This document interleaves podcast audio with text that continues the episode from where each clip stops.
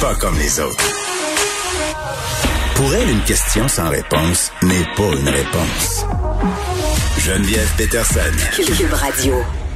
On est avec Luc La Liberté, un bloqueur que vous connaissez bien, Journal de Montréal, un blogueur, voyons pas un bloqueur. Luc La Liberté, salut.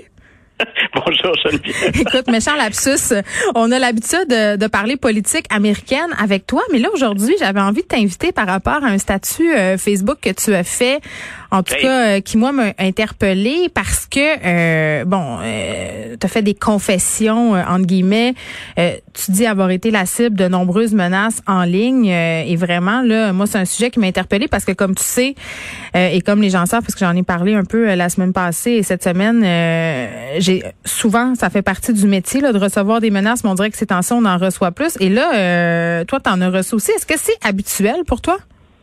Écoute, j'ai découvert cette, cette joie ou ce bénéfice marginal de, de, la collaboration dans les médias quand j'ai commencé à écrire pour le journal, soit les, les euh, soit les chroniques ou encore le blog. Quand mm. on est à la télévision ou à la radio, on n'a pas ou très rarement la réaction des gens à chaud, parfois un courriel.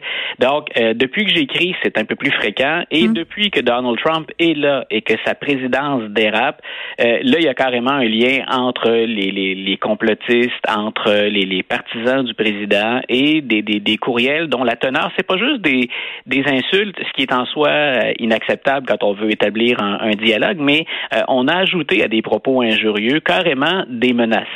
Euh, et pendant un temps, je me suis dit, un peu comme tu, tu viens de le mentionner, je me suis dit, ben écoute, ça, ça vient avec la job. J'avais vu passer ça, j'étais un peu sensibilisé à ça. Mm. Puis dans la vie, je suis d'un naturel assez calme, puis pas particulièrement inquiet pour ma sécurité. Mais la prise de conscience, ça a été de me dire à un moment donné, il faut que je rapporte ça pas nécessairement parce que je me sens inquiet, quoi qu'on n'est jamais à l'abri de ça, mais parce que je me disais, on fait le jeu de ces gens-là quand on ne rapporte rien, quand on ne bouge pas. Ben oui, puis moi je me posais une question parce que évidemment là on réfléchit euh, à ça parce qu'on soit des menaces puis parce qu'en ce moment ça a pris une tournure. Tu sais, tu dis euh, quand on fait de la télé, quand on fait de la radio, on reçoit moins de menaces en temps réel.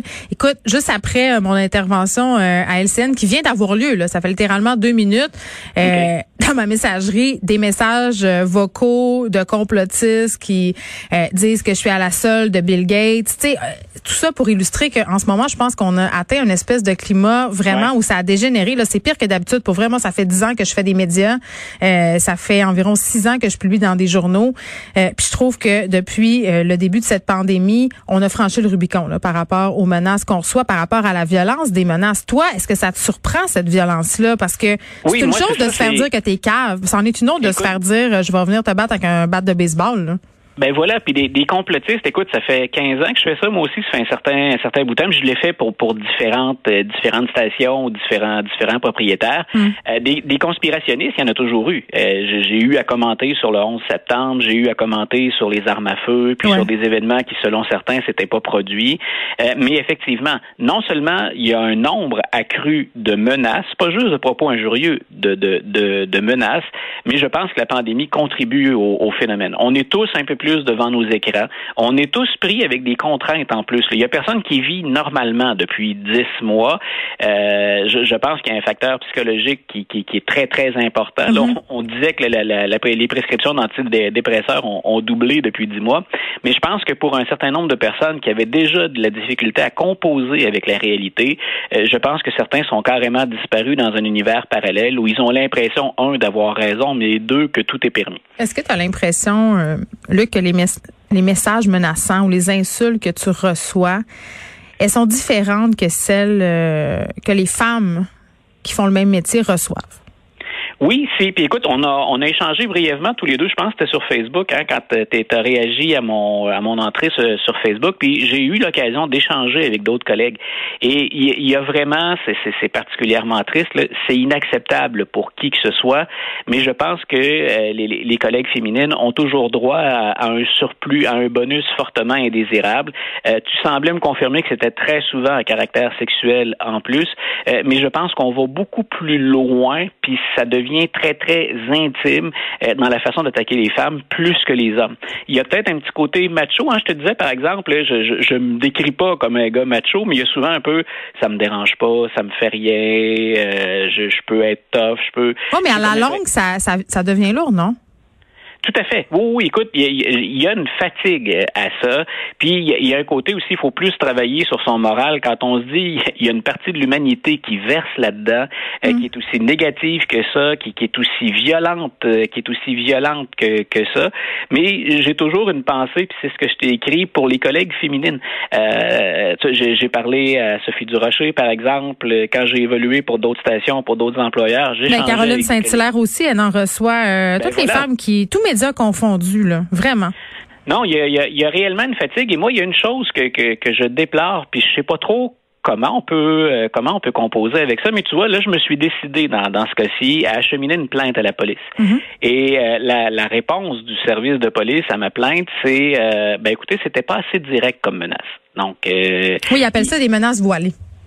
Ouais, c'est ça. Et, là, je me dis, à partir de quand est-ce qu'il faut, est-ce qu'il faut vraiment une description de l'acte ou du sort qu'on me réserve pour qu'on pour qu'on on passe à l'action? Euh, Je me demande un si la loi, les contours de la loi permettent aux, policiers d'intervenir suffisamment rapidement. Puis dans un deuxième temps, et ça, ça me, je, pense que ça m'inquiète encore plus, c'est est-ce que ces gens-là disposent des effectifs nécessaires pour assurer les suivis? Euh, Sur le web, parfois, c'est le Far West. On, puis on parle même pas du, du dark web du web profond. Là. Ah, ils n'ont pas les effectifs, là, que je t'arrête tout de suite. Là, ils me l'ont dit ben euh, au poste où je me suis rendu. Euh, il, y a, une gradation aussi, là, justement, euh, par rapport à la menace. Bien évidemment, une menace voilée, c'est jamais agréable de, à recevoir, mais si une personne te dit je vais t'attendre à la sortie de ton bureau, puis voilà. où tu habites, on s'entend que la menace n'est pas peut-être considérée de même niveau. Puis ça, je le comprends. Mais moi, les policiers, les policiers à qui j'ai parlé, là, vraiment, dans tous les cas, avaient vraiment ce désir-là de m'aider, trouvaient que ça avait pas de sens, mais tout le monde, euh, en fait, euh, me dit la même chose, c'est-à-dire on n'a pas les moyens légaux en ce moment pour intervenir comme on voudrait le faire. Puis avec la pandémie, tout ça a périclité. Donc moi, je pense vraiment qu'il faut interpeller les politiciens. Puis je pense vraiment aussi, honnêtement, Luc, que les femmes dans les médias, on doit faire front commun, dénoncer ça, euh, puis ne pas hésiter à en parler publiquement. Tu sais, à un moment donné, je disais qu'on sait plus quoi faire. Publier les noms de ces personnes-là avec leurs insultes, c'est peut-être pas l'idéal, mais c'est la seule arme qu'on a en ce moment. Et j'ai toujours un peu un, malaise le faire, mais force est d'admettre que en dehors de ça, il n'y a pas grand-chose à faire. Puis c'est le temps aussi. Tu, tu, vois, je lisais un peu, puis ça, ça, ça, en est ça pour commenter de l'actualité politique à l'occasion mm. judiciaire, quand on est dans le constitutionnel. Je lisais ton texte de ce matin sur euh, Julien Brisebois, par exemple. Julien Lacroix.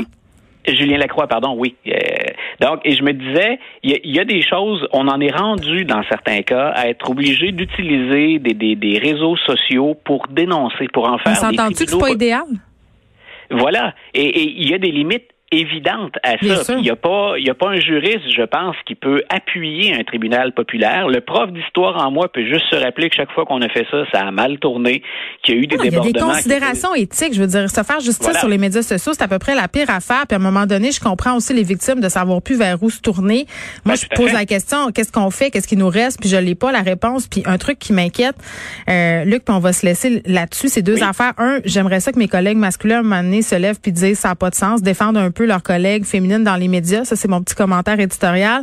Deux, euh, puis on commence à le remarquer, certains journalistes, certains chroniqueurs, certains animateurs s'empêchent de traiter certains sujets certains jours parce que ça nous tente pas.